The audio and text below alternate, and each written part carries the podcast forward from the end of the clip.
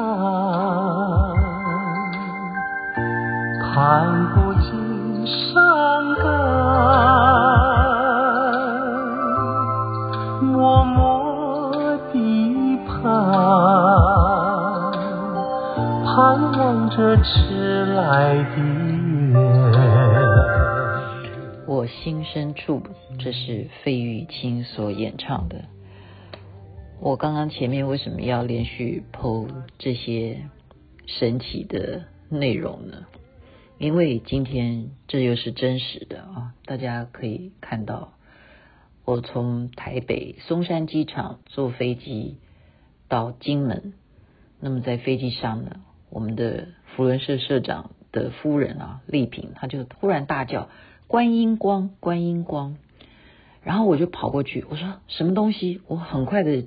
警觉，其实我不是坐在窗边啊，在飞机上面，我赶快跨过那一头他在喊的右边的窗户旁边。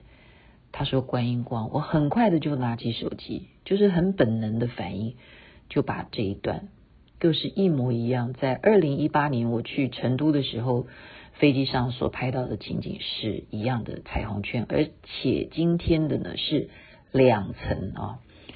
那我也没有，就是自己去认为那个光叫做观音光。我们这位夫人，她就很自动的说这个光叫做观音光。我就问她说：“这是你自己想的，还是谁告诉你的？”她说：“没有啊，就是这样。”她说：“就是这样。”那我觉得就是很欣喜啊！我把它抛在脸书上面，希望大家能够分享我的喜悦。然后我觉得这一趟去金门一定是很有收获的，因为。一个吉兆嘛啊，结果没有想到啊，就是去太武山啊，金门真的是一个好地方。我真的这一辈子是第一次到金门来，我没有想到这里是这么值得观光的啊所在。建议大家不妨可以考虑振兴经济的话，可以到金门来玩。太武山呢，我们要去爬的时候啊，金门最大的山，最高的山，那导游就说。你们当上去拍到这个勿忘在举的时候，如果你们信仰不同的话，那可以不必继续往下走，因为在两百公尺呢，就是海印寺啊，那边是拜观音的。他说你们其实拍到勿忘在举，在那边留作纪念，就可以折返了回来了。那如果你们要再往下去，去到这个海印寺的话呢，那两百公尺就到了。那我就很高兴啊，我就心里在想说。啊，其他人宗教信仰不一样的话，在我的内心，哇，我万万不知道说来到金门也可以拜观音啊，所以我就是心里头笃定，就是说我拍完“勿忘在举”这四个字，我一定要去拜观音。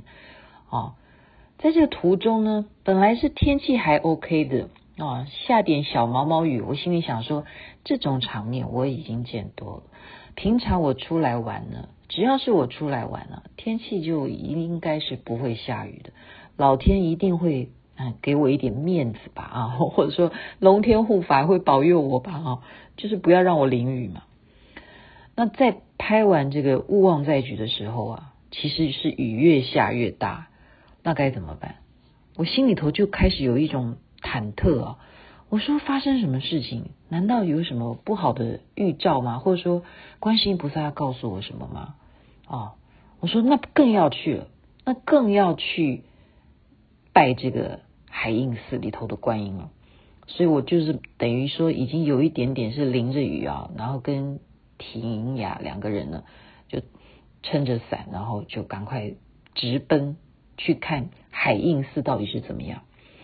所以我前面 PO 的这一段影片，大家可以赞叹吧。我这一辈子万万没有想到，我觉得包括我去之前啊，其他的像中国大陆很多的高山啦、或者其他的很大的庙啊、佛寺啊，我没有看到一个山上面可以有这么多、这么多的啊石雕的观世音菩萨，而且都有不同的名号，太赞叹了。在最主要的是。一进去的时候，因为我刚刚讲这个途中下雨，我心里头是很啊、点点点点点很多的问号，说早上不是在飞机上那么吉祥吗？发生什么事情了？我从来没有这样子要去礼拜观音，或者是礼拜什么佛寺，这中间会让我要一直淋雨的，怎么龙天不帮点忙呢？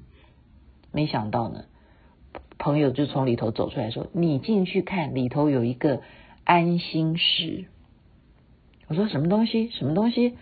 然后我拜完关以后，我再往内殿里头去看，真的啊，这个安心石，大家可以看看我 PO 的这个影片啊，原来就是有一个像手一样很大很大的石头一样，在八百年前啊。他们就发现了这个地方的这个灵感啊，金门太武山上面这个石头就像一只手一样，好像是在抚摸你的头，给你在摩顶一样。然后他怎么讲呢？就是你左手摸心，右手摸石，心中念三遍南无观世音菩萨，意思就是说就可以安你的心。那这就让我联想起来，我之前。在来之前的那一种担心，那一种忐忑，哦，我就回忆到达摩祖师在岩洞里头闭关的时候，慧可啊在外面跪求他，希望他能够出来见他一面。最后达摩问他说：“你要我干什么？”他说：“我要求安心。”达摩就问他说：“你告诉我你的心在哪里？”这时候慧可他就恍然大悟，他就顿时开悟了。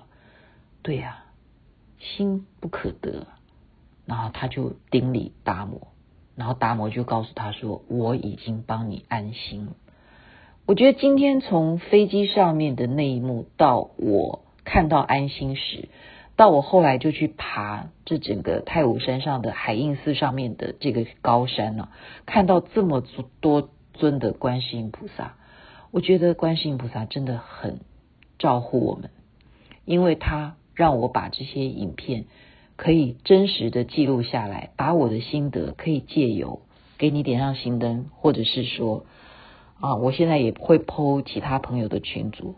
我就是觉得佛菩萨希望把这样子真实的一些道理，就用大自然的一些现象呈现给我们。所以今天就是把我在海印寺啊这八百年的历史拜观音里头的这个。安心时分享给大家，然后用这首我心深处的歌跟大家互道晚安。那么阿弥陀佛，那么观世音菩萨。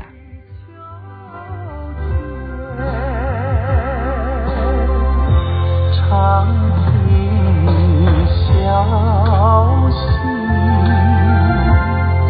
就像在。